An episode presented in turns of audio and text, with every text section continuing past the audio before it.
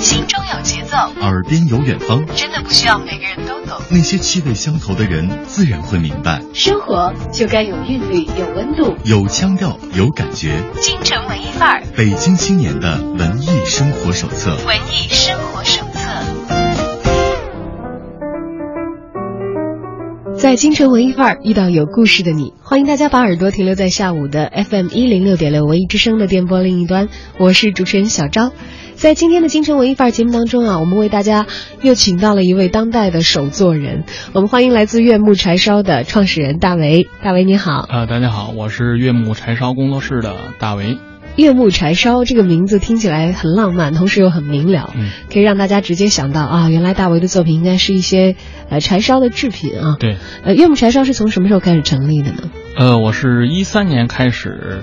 呃，接触这个陶艺，然后之后我可能是在八月份，呃，八月份建了一个柴窑，就是自己的柴窑。嗯，建一个柴窑，这在北京是一件想起来觉得很有意思的一个事情啊。但真正建立的过程呢？啊、是我之前在呃景德镇，然后有一个老师，他呃有一个柴烧的一个课程，然后我去学了，学了之后呢，然后就特别感兴趣，因为我之前是做呃影视特效的，所以我觉得就是柴烧的，呃烧出来的釉色是比较变幻、比较呃奇妙的，然后所以我就感兴趣之后，我就呃下定决心 自己盖一个窑，然后可以自己没事儿的这个闲暇时间可以去玩这个陶。也就是说，其实悦木柴烧算是大为自己为了满足自己的兴趣而建立的一个工作室了。嗯，现在会更把精力投入在这边会更多一些，因为我觉得就是，呃，现在生活节奏比较快嘛。然后之前我我的工作也是没日没夜做影视的这个影视特效，你想想就应该是虽然收入很好，但是应该是一件干起活来压力山大的 一个工作吧。就是呃，几天可能睡几个小时的那种，非常辛苦。然后，呃，这个呢就是能让我放放松这个心情，然后可以去做一些自己喜欢的一些东西。嗯，不管是影视特效也好，还是做柴烧手作也好，我觉得这个都是对于美术功底有极高要求的一件事情。嗯大为是不是因为本身自己也是美术专业毕业的，所以在对呃跨行转到我们做一些实体的东西，不仅仅是试销的一些东西的时候，呃不会有太大的障碍。呃，因为我一开始接触陶艺的时候是我在呃杭州，然后做了一个我们公司当时做了一个呃三层楼的一个实体的一个呃就叫恐怖的一个鬼船吧。然后我我之前呢是做呃这里面的一些雕塑，因为我大学学的是动漫设计，然后呃也会一些呃雕塑类的一些一些造型，在公司的时候也经常做，然后呃，尤其是那种是仿真人像那种比较写实的造型，还有类似于就是博物馆里面的一些展品的这种都在做，所以说呃，我动手能力呢是 是在公司的时候是练成了，然后呃，做陶呢，我只是觉得这个材料是非常好的材料，然后又是中国的这个传统的一个工艺，我觉得非常好，所以我就用这种方式去 表达我现在做的一些作品。柴烧听起来是非常拙朴古老的一个词，嗯而这个工艺呢，也制造出了很多我们今天的当代的器具，大家可以看到啊。但是究竟柴烧这个工艺是一个怎么样的过程？它是怎么回事呢？还是请大为来给我们科普一下吧，先。呃，柴烧顾名思义，它呃简单来讲就是传统的我们也用柴窑来去烧陶瓷，嗯呃，但是现在呢，这种我们现在烧的呢是一种呃就是新柴烧，它的不是传统的这个柴窑，呃，但是我们用的呢也是用木柴烧成，就是它传统的那个柴烧的窑呢是用放在匣钵里面，就是把作品放在匣钵里面，像那个蒸那个呃包子那个笼屉一样，一层一层的码在窑里面。呃，现在我们在做的这个柴烧是嗯裸烧，就是它把这个陶瓷放在直接放在窑里面，然后一层一层的呃直接烧，主要的就是让呃草木灰在这个烧成的时候呃落在这个胚体上形成的釉，然后烧出不同的效果。呃，经过高温之后呢，就是它的釉剥化之后，效果也会不同。然后离火近的跟远的，还有它的整体的窑里面的气氛不同，也会烧出嗯不一样的釉色。嗯，明白了。也就是说，我们惯常看到那些干干净净的，对，呃，釉面很光洁的这些瓷制品的话，嗯。它在进窑的时候，其实可能是有一个类似盖子的东西，对。它有专门的自己的位置放着，然后对。也有一些隔绝的东西遮挡物，能够让这个高温可以进嗯。来。但是，呃，因为这个用柴烧有火嘛，啊，有烟嘛，有杂质嘛，这些东西进不来。对而我们的柴烧呢，其实是一个开放式的一个烧制的过程。对对除了高温可以透过我们已经制好的这些胚体之外，我们还会有烟、有火，有那些因为起烟起火而产生的一些杂质会落到这个胚体上面，可能跟这个釉会有一个接触、有反应，变化出你在其实，呃，推进去把你的这个手制好的一些呃半成品推进窑里的时候，你所无法预料的出来的时候的一个状况。对，实际上呃，同样的器型或者同样的泥料，在窑里面放的位置不同，它烧出的呃效果也是不同的。嗯，靠火近一般一般会容易出现什么样的情况？呃，离火近的话，它的釉会更多、更足一些，然后它会，呃，如果离火偏近，然后它在烧的时候用木柴烧，然后碳掉落在前部，就是离它很近，然后它会碳化的会更严重，然后，呃，它的效果就会发紫发蓝。当然也是在烧成过程中，呃，就是我们经常，呃，说的就是，呃，烧窑师傅的一些。比较神秘的一些招数吧，就是呃几个气氛去不停的去切换，呃，从而形成的就会，呃前部的就会发蓝，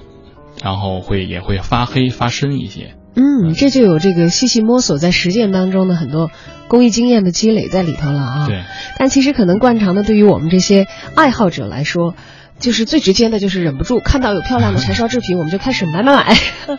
但是柴烧制品目前可能比较多的集中在这个茶具方向上啊。嗯，茶具是偏多的，但是现在也是在有一些是在呃石器，就是我们在吃饭用的杯、呃盘啊、碗啊什么之类的也会有。嗯，在大为制作这个柴烧器皿的时候，刚开始自己比较偏向于制作一些什么样的东西呢？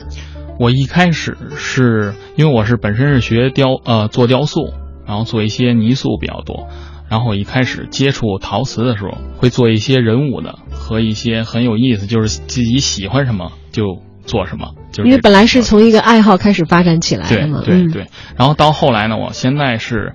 呃，在做一些茶器会多一些，因为我觉得就是喝茶，可能我们平时也会累了的时候，或者比较呃晚上不忙的时候，可以自己泡一杯茶。然后我觉得这样就是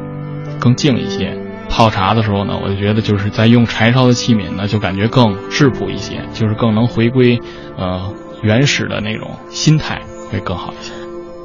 过去像一滴汗，轻轻地蒸发在马路上。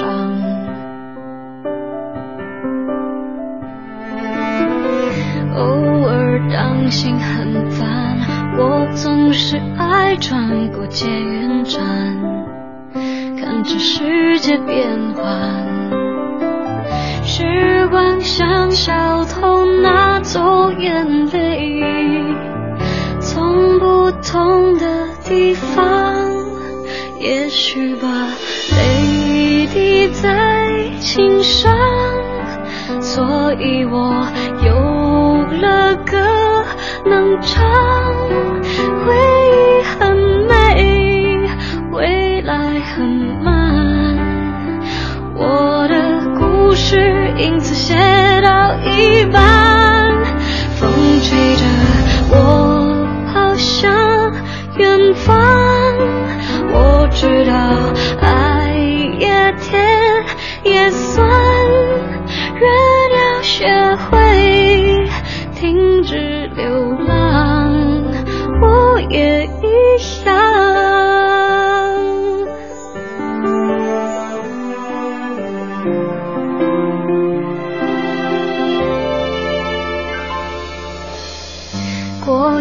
像一滴汗，轻轻地蒸发在马路上。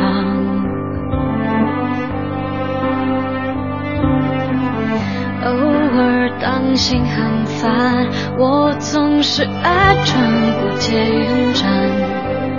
看着世界变幻。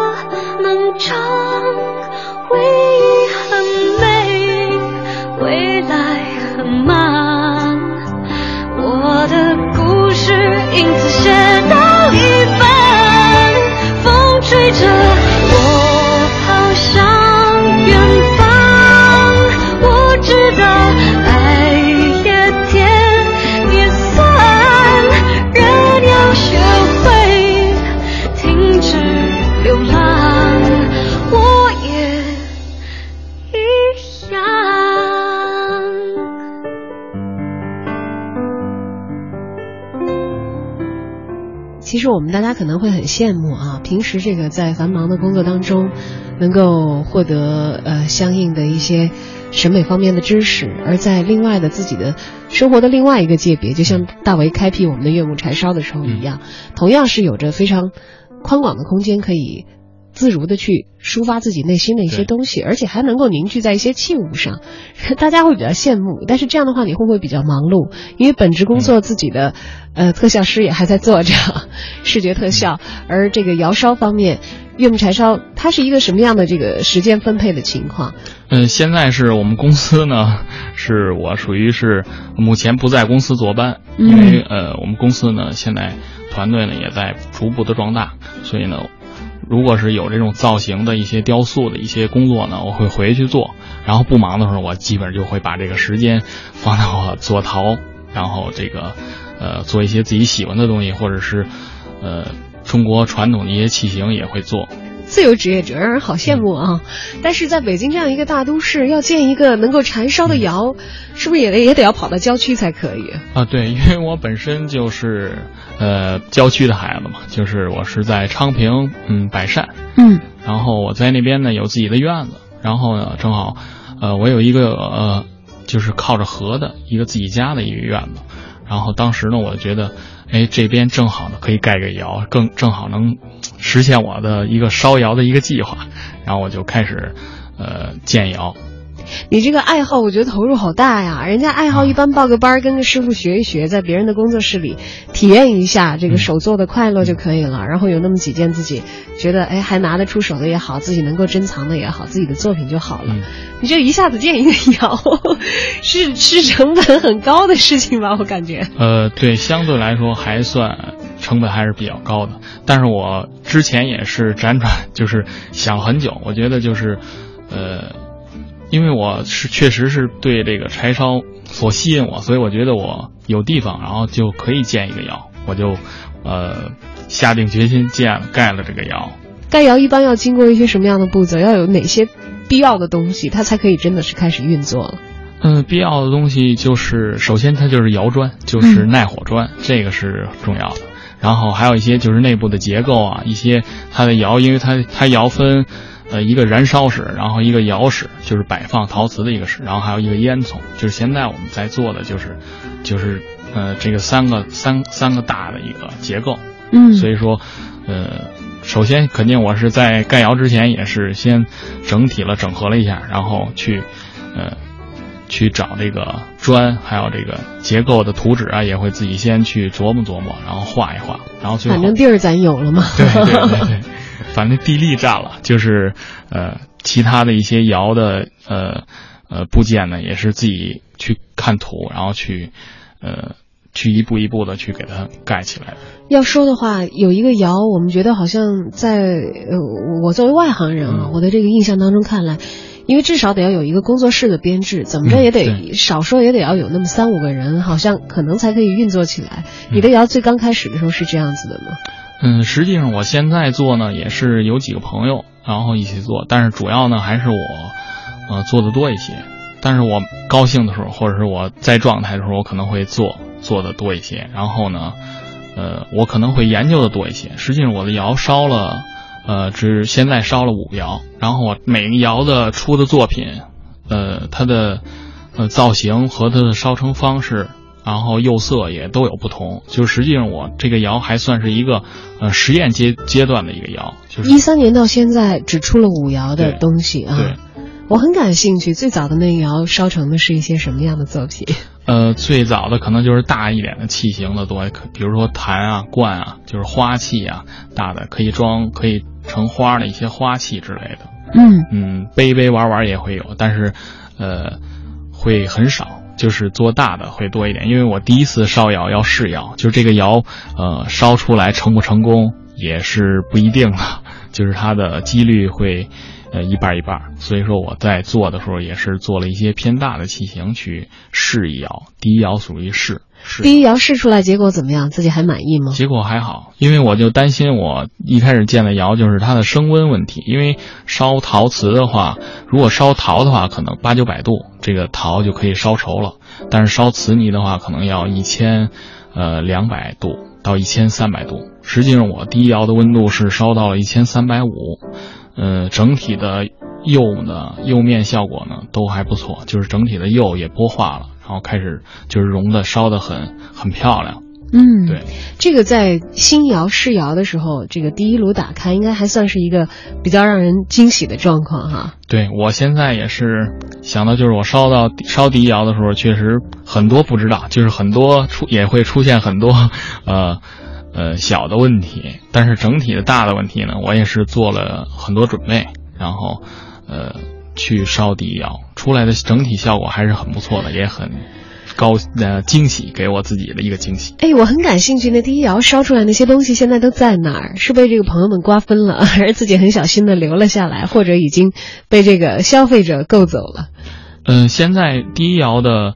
实际上有很多都呃有一些都是朋友啊，然后还有一些是喜欢喝茶的一些朋友，然后过来。认识你的看上了，说这能给我吗？然后就就就带走了。啊，对，也也有也有付费的，因为毕竟烧一窑的，呃，整体的一个成本还是很高的。嗯，但是，呃，有一部分呢，我烧的确实就是我之后再去烧，有一些效果也是很难找到的，所以说我会也会，呃，留一些自己比较喜欢的一些东西。留一部分送给朋友们一部分，当然，这个很喜欢这个东西，想要以此而结缘，留下相应的这个报酬，给大为以资鼓励的也是一部分啊。那是第一次开窑，对。那到了第二次，是不是就已经开始有一些呃喜欢你的作品的朋友们向你订东西了？呃，会有一些会给我推荐一些，比如他觉得很很很喜欢的一些呃器型啊，然后还有也会有一些就是传统的一些骑行，呃。都会有，然后或者是比较另类的一些骑行都会有，但是我也是会，呃，去从中挑选。但是有很多东西确实它的造型呢，我我有的是喜欢的，就是从中挑选挑选之后我来去。我只做我喜欢的，你不喜欢那些就算了吧，我就婉言谢绝，是吗？对对。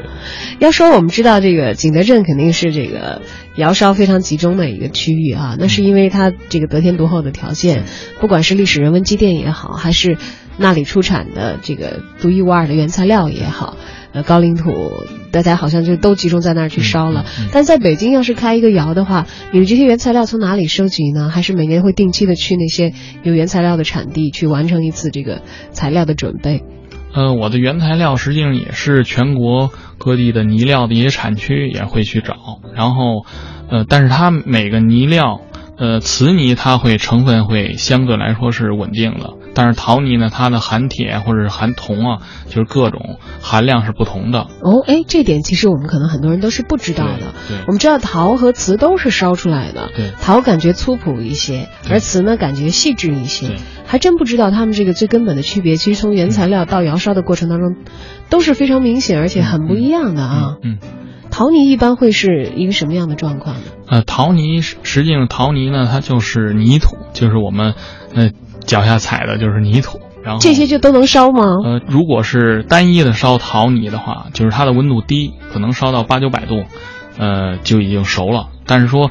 烧到高的温度，实际上还要往里面加瓷泥，就是瓷泥它的温度是一千呃二百度到一千三百度，所以说呃还是要回来去调配。嗯，然后柴烧的话，呃，就是您调瓷泥跟陶泥。嗯，它的粗细啊，然后还有这个就是陶泥的粗细和，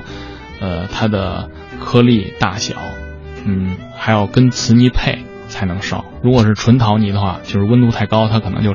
烧塌了，啊，就不能够保持它那个器型的稳定性。对，所以这个过程也都是会要自己在。逐渐尝试和摸索的里头，一点一点去抓那个对配比进行一些调整。对，因为烧，呃，烧窑的时候，我们要烧到一千，呃，一千多度的时候，就是它实际上它，呃，这个器皿在窑里面，它就是很软的，它容易变形，或者是我们烧出来的一些，呃，一些器皿拿出来，可能是如果底部太轻，然后上部太沉的话，它也会往下，是一个物理原理，是往下往下，对，它也有它也有变形去歪的，都会有。这也倒有可能会造成一些这个器型上的一些改变，对，变得漂亮的，可能有人还真就喜欢这种，对对对，歪歪扭扭、比较自然、不可控的一些样子在其中啊。当然了，这是原材料，而烧制的过程，呃，这个一向都是充满了神秘感，同时又很浪漫，但是也是这个吸引创作的人和艺术家不断去尝试的一个魅力的所在。当我们第二窑开的时候。呃，成功率是一个什么样的情况？是比第一窑还要好吗？还是其实不可变的因素有很多？实际上，每一窑的成功率都主要来讲，我觉得就是三分之一的一些就是器皿吧，都会有大大小小的一些瑕疵会有。就是比如它去，因为我们也要用那个支钉嘛，传统的这个柴窑烧用支钉烧嘛，所以我们现在也在用支钉烧。如果靠前部的，它釉色很丰富的，呃，它的釉。流的越多，就是它它的效果越漂亮，实际上它越危险，因为它的釉多的话会往下流，然后流到它的支钉处，或者甚至再多的话就是整板，就是一个一个烧窑的一个板子，就是上面放陶瓷的，就是它整板可能都都粘住了，就是都拿不下来。会有这样的风险在吗？很大，就是每窑都会有，呃，几乎是，呃，如果缩小比例，我觉得在五分之一的次品。如果是，呃，不保守的说，可能就是在三分之一都是次品，就是都是有瑕疵的，然后有的是烧炸了、烧裂了，呃，各种，呃，就也是悲喜交加。开窑的时候是很高兴，变化比较丰富，每一个也都不一样。但是，嗯，当您这个壶摆在上面的时候，然后漂漂亮亮、整齐齐整整的，对，封上它了，然后再打开的时候，这个。开窑的报废。开窑的时候就一看，哇，就是，就是散落到那个那个窑的各处都会有。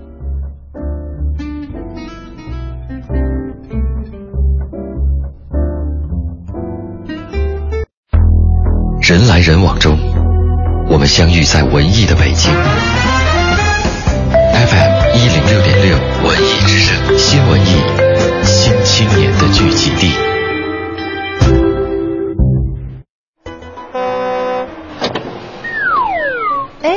你怎么往车窗外扔东西呀？嗨，这你就不懂了吧？早在原始时代，我们的祖先就是发现了扔石头可以捕捉到更多的猎物。中世纪的时候，人类发明的抛石机可以把大石头扔出几百米远，它的作用啊，就像我们今天的大炮。现在啊，人类的力量。已经可以把火箭、飞船发射到太空了。所以说呢，扔东西促进文明发展进步，不是吗？你别开玩笑了，还好意思讲什么文明？我看你的脸皮都已经被你扔出去了。享受了汽车和商品的方便，别忘了环境整洁和道路安全。开车路上别抛物，精神文明要加速。讲文明树新风公益广告，华素愈创牙膏，洗牙、拔牙、熬夜上火都会损伤口腔黏膜，小损伤大问题。华素愈创牙膏特有专业修复成分，保护黏膜，健康口腔。华素愈创牙膏，华素制药，专研口腔愈创二十五年。全国性股份制商业银行恒丰银行提醒您关注路况信息。在美洲，在欧洲，在亚洲，在大洋洲，在非洲，恒丰银行九州卡全球取款免手续费，有恒必成，有德智丰。恒丰银行，全国性股份制商业银行。全程扫描交通路况。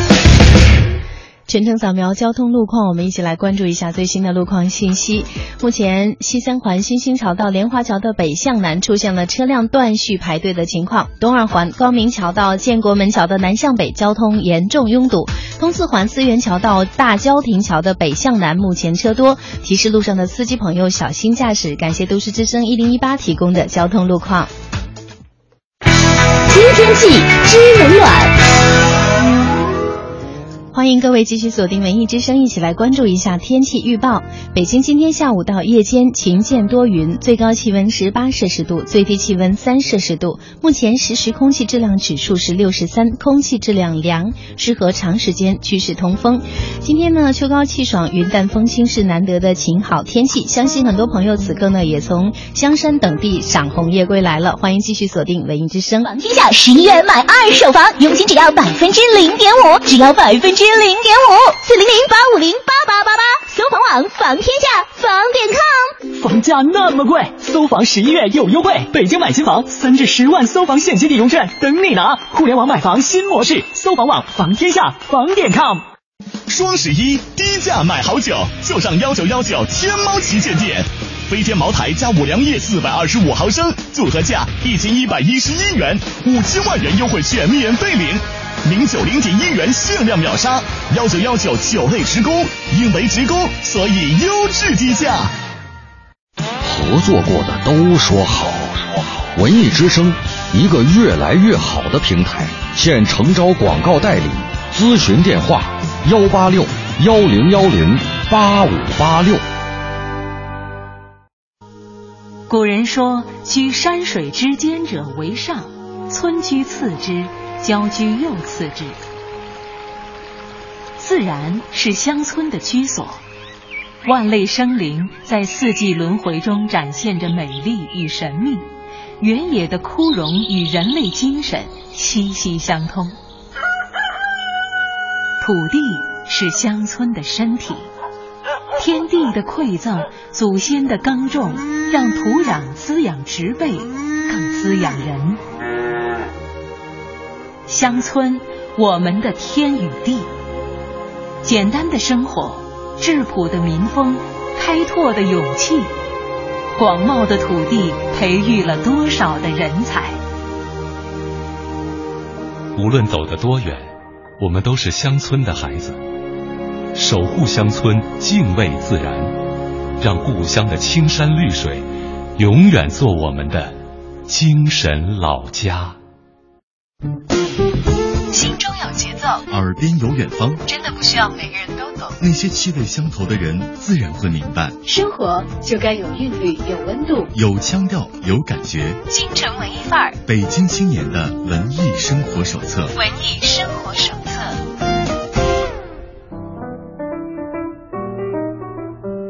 也就是说，其实我们每一件大家拿在手里，你觉得合意和美好的一件。陶器也好，瓷器也好，它本身能够到你手里，就已经是淘汰了很多很多的，对，跟他同窑的这些兄弟产品的了。对，因为当时我做出来之后，我跟我朋友他们说的时候，我说，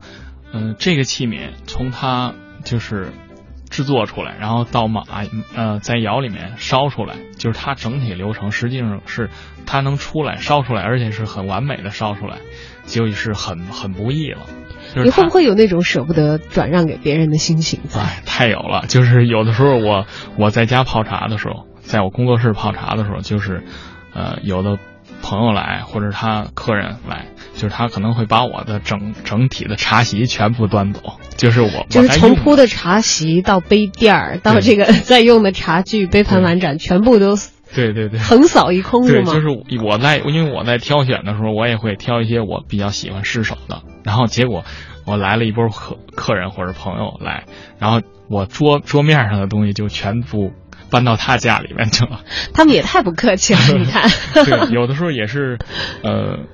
就是挺舍不得，但是，呃，一想就是有别人喜欢嘛，我觉得还是一个很好的、很好的一个事情。嗯，有更多人喜欢，其实可能意味着。岳木柴烧可以走得更长更远，会做得更加专业，出来更多的精品。对，不知道大家在今天听节目之前有没有打开我们京城文艺范儿的节目公号，在公号当中所上传的一系列的图片，其实也是我们今天打算邀请大为来到直播间跟我们的文艺小伙伴们聊一聊的原因之一。大家看到他的作品当中有一系列是急需，着急的急，需求的需啊，这应该是我们传统的泡茶的茶壶当中的一种吧？对，算是一种。嗯，呃，因为当时我是在中国陶瓷史上看到了，就是这个器型。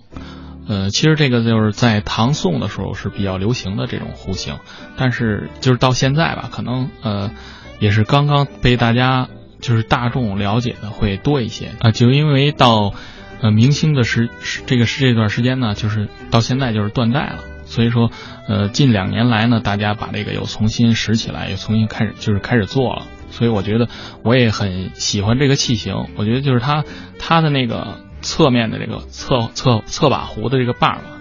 呃，我觉得这就是比较有个性。然后对大家对平时用到的这个壶都是有一个壶把儿，但是基本上都是圆的，但是急需的把儿是直的。对，而且是在侧面。是在侧面，不是说跟这个壶嘴是在一条直线上的。嗯，对。呃，我这么一描述，是不是没有用过急需的朋友一下子脑补出来就知道？哦，是那个。所以其实有一点像我们这个熬药的药罐子的形状啊，但是要小一些，基本上是给这个泡茶准备的。对。当时急需自己做了好多少种器型？我当时也是看了四五种器型，然后我实际上，嗯，我现在。做的这些陶器呢，都是我看完之后，因为我不会直接去拿过来这个照片去，就是拿过来这个传统的器型直接去做，我是会看完之后，然后经过自己去呃自己的理解吧，可能会琢磨琢磨改善一下，对，改善一下之后再呃做出来，然后之后每一次做呢，呃也会自己再去看，然后自己再去审一审，感觉这个造型会还怎么调整会更好，所以我就。呃，就是这么做出来的。现在这一批急需，当然它也会分一些，就是呃瘦高的，然后一些扁矮的，然后还有一些比较圆润的、饱满的这种器型都会有。通常来说，一个急需壶它的大小是在多少是合适的呢？它的容量，因为其实我好像在这个市面上所看到的这个呃茶壶，大家也好，还有这个急需看到也好，大的大小小的小，我们其实并不知道它有没有一个呃规定的品类或者是这个标准的容积。嗯，我我现在做的呢。基本上是在两百毫升左右，但是它的大小呢，我觉得也是因人而异。还有一些，呃，它甚至做的一些偏大的一些侧把的这种急需壶，是放在那个陶陶炉上去煮的，所以说它那个容量就会更大。嗯，但是试手的话，我可能是在呃建议在用两百 CC 差不多，就是这这个容量的是，呃，大小也合适，然后泡茶呢。四五个人喝也会很好，然后一两个人喝呢，就是也很好。急需还有可以在这个火上直接烧的哈。对。这个时候想起来，好像这个急需的名字就起的挺好的了。瓣儿长啊，你说 一个高温的，它在那个瓣儿上如果有一个其他的隔热的装置的话，好像马上就可以趁它很烫的时候把水倒出来。对，因为它是侧把嘛，它可能离火会偏远一点，偏远一些。呃。或者是提梁，提梁呢？它是因为它如果煮沸腾了的话，它的梁如果高于它的壶盖，对它就会虚到手。所以说侧把呢是相对来说是最更合理一些的。嗯，也是比较安全的，在泡茶的时候比较趁手啊。今天大为来到直播间的时候，也把他的作品带了几件给我们。哇，真的是件件不一样，每一个都是灵巧又很有自己的气质，呃，还有这个充满了野趣的。像我手里拿到一个。矮矮的，但是不是太规则，但是又比较胖胖圆圆的这个杯子的时候，呃，大家不知道今天这个有没有仔细看看我们的呃京城文艺范儿的公众账号？如果感兴趣，正在听节目的时候，我也建议大家关注一下我们京城文艺范儿的这个微信公号，上头有大为的一系列的我们悦木柴烧出品的作品，真的是每一个都非常的有特点。你说它是这个古代的器具，我相信可能有人信，但其实可能行内人一看，它并不是完全的传统的沿袭古制，而是有很多现在的当代青年的眼光和大为自己的审美理解在里面的啊。对，像我手里拿的这个，我我第一感觉，我觉得它有点像日本的那个制野烧，好像形状不是很规范，也是有这个厚厚的釉，但又不是完全的把这个整个的器皿给包裹住的。呃，这个您手上拿的这个杯子呢，就是，呃，我我个人是很喜欢这种质朴，或者说甚至于说就是粗犷，然后很另类的这这种器型。嗯、这种器型，我是它本身吸引我的，我觉得它特别原始。就是我当拿的这个杯子喝到这个杯子里面的茶的时候，我感觉就是，呃，特别回归于自然原对，始。感觉是在山林旷野当中喝茶一样的。对对，因为这个杯子，呃，它用的就是我用的是粗陶，然后外面呢刷了一层毛木，就是用，呃，用陶泥做坯，然后它的口沿处呢，我用那个毛木，就是刷了一圈的这个瓷泥。哦，这是一圈瓷泥，它不是釉，对吧？哎，不是釉。嗯，比釉厚得多，它是有自己这个。你大家知道釉有好多都是呈透明或者半透明状的，这是完全不透的。对，因为柴烧在柴窑烧里面，就是这个瓷泥跟陶泥落灰的效果是截然不同的。陶泥呢会整体会发深一些，呃，瓷泥呢会发亮、发白一些，就是发那个金属的质感会更多一些。所以我们看到它外头这一层很自由的，对，很就是粗犷的，就是很油润的这种。扫上去的其实是一层瓷泥。对，而且它还就是用用这个刷子扫上，就像写那个中国的书法一样。对，对，哎，这个特别的有意思，很漂亮。而且我们好像在瓷泥这儿可以隐隐的看到，会不会其实在喝的时候也会产生一些开片的一些效果。嗯、会有的，因为呃，它釉如果落多的话，就会有开片，而且这个片柴烧落灰的这个片是小片，不是那种特别大的那种片，就是嗯、它您可以慢慢的品，然后细细的看它的每一个角度和它每一个釉色的它的开片的大小也都是不同的。而在这个没有瓷泥的部分，我们看到是非常粗朴的陶泥，对，这它有很大的气孔，然后还有一些我觉得好像含有金属元素，所以有一些深色的一些对斑纹出现。对，有一些就是呃铁点的，类似于这种铁点的这种效果出现。哇，很酷啊！谢谢。然后旁边的这个杯子就好像要显得细巧一些了，嗯呃，工整，但是同时又是比较纤长的造型，是我们今天呃大为来到直播间给我们带的这几个他的作品当中，应该是个儿最高的一个。对，偏高一些，因为我带了三个器型，这三个器型是分频呃泥质不同，然后它的呃造型也大小也不同。哎呦，这个高个儿的女孩应该特别喜欢吧？嗯，对，这个就是她在喝茶的时候，就是它品香也会比较聚香，然后喝干之后，这一泡茶之后，就是闻里面的香，就是它非常聚香。嗯，香气会因为这个杯子的形状而停留在里面，对，而它的颜色也呈现出一个，哎，我其实很难描述，但大家看到图片的话，就一下子能够理解，非常自然的一个变化。对，很漂亮的颜色，我真的我没有办法描述清楚它是什么颜色，因为当这个杯子在我手里转动的时候，它的深浅 也是有一个自己无法预判的一个变化在其中的啊，嗯包括你转的方向不一样，对但茶汤进去可能又是另外的一个样子了。这个是不是就算是更加细致一点的这个泥土来烧制而完成的？嗯、对，这个是也是我自己配的一个泥，然后它可能就是主要就是也是陶泥跟瓷泥，但是它的比例呢是我调试到我自己喜欢的一个一个烧出来之后这的效果。算是瓷泥会比刚才那个要多一些的，会多一些，嗯。因为它您摸它的手感，然后它那个如果敲击，它会有那个声音会更脆一些，对。对，大家听听，这是现在手里这个瘦瘦高高瓷泥多一点的，对，然后刚才这个比较粗朴的敲出来是这个声儿，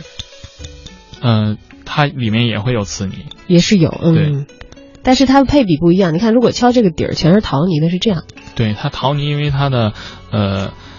气孔会多一些，就是它的颗粒大，它没有那么紧致，所以它就会吸音。手背勾勒出情话，被风弄转淡，平生描绘的牡丹，梳妆，冉冉檀香透过窗，心事我了然，宣纸上走笔只字各一半，釉色渲染是旅途，韵味被私藏，而你嫣然的一笑如含苞待放，你的美一缕飘散，去到我去不了的地方。在等你，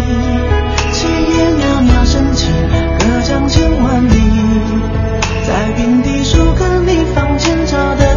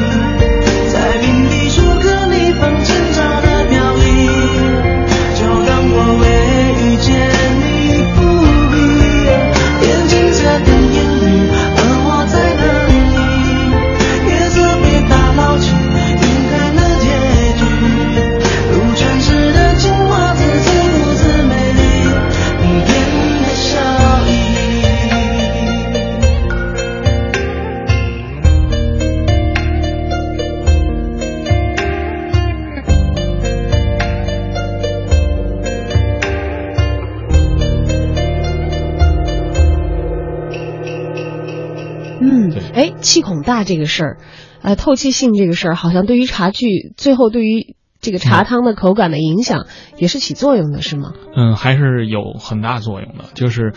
呃，粗陶或者是说颗粒大的一些呃陶泥，它会喝茶的时候会把一些，就是像我们喝老茶、喝普洱茶或者是一些老白茶，就是这种老茶的话，它会吸附一些它陈年的那些就是杂味儿，会吸附到它这个杯的。呃，细孔里面，所以说它喝起来茶用柴烧的这个杯子喝起来茶会更柔一些。嗯，对会柔润一些，把那些粗粝的部分可能都因为它的这个气孔结构，对，掩盖住了它给你带来的口感上不太适宜的那些冲击。对，因为之前我们在呃泡茶的时候也会拿几只杯子会去比，比如瓷泥的，然后呃陶泥的，还有一些就是器窑的、电窑的一些上过釉的杯子。都会去比，然后呢，呃，我得出一个结论，就是，呃，其中确实有一，就是我这里面其中有一款，它的茶喝茶的这个口感会更好，就是偏好一些。我们面前这三个杯子，哪个杯子你觉得口感是最好的？嗯、呃，您最左边的那个最左边啊，就是我们其实刚才还没有提到的这一个，对，颜色很拙朴，比较深沉，但是杯型很可爱，圆鼓鼓的。对，因为这个杯子，对。您拿的那个杯子呢，就是它的烧成，呃，方式呢，就是因为柴烧它就是，呃，一直是有近火，然后和有进风，就是因为它的烧成方式是，呃，没有一些抽力，就是它自然的抽力，就像我们家里面那个，呃，传统那种灶一样，就是它有一个大的烟筒是需要往里面去进风的，对，通气儿的，所以说，呃，相比之下，柴窑烧的它的，呃，杂质也会。会排掉，就是，呃，实际上如果我们要用电窑或者气窑的话，因为它不是有风，很就是它整个窑里头是密闭的，在烧对，它是它是闷在里面烧的，所以说它很多烧的同时呢，呃，柴窑的话，它会把一些高温的时候会把一些呃不好的一些物质会烧出去，就是从而是把呃有机物会烧的很多，然后从烟囱排掉，然后它流出来的这些都是呃。这个杯子呢，就是无机物会多一些，然后除它除了泥土的很很这个简单的这些元素，然后其他的一些有机物全都被全都全都被带走了，被烟囱排出去了。嗯，就在窑烧的这个过程当中，其实也是完成了一次淬炼，对，留下来的东西可能会更加的干净一些。对。电窑和气窑，它是也都是在闷闷在这个窑里面烧，所以说它从而呢很多物质呢是从烟囱去排不出去了，所以说它的口感也会受到影响，因为这个而打一些折扣啊。对，这样想起来，柴窑真的是。一个好像跟这个大自然在通气的一个烧制的一个过程。嗯，它肯定是因为就像我们现在大家都嗯一放假去郊外去找一个就是用柴锅去炖啊，然后做一些饭啊，炖一些嗯好吃的一些肉类啊，一些我觉得都很好，就是木柴烧出来的。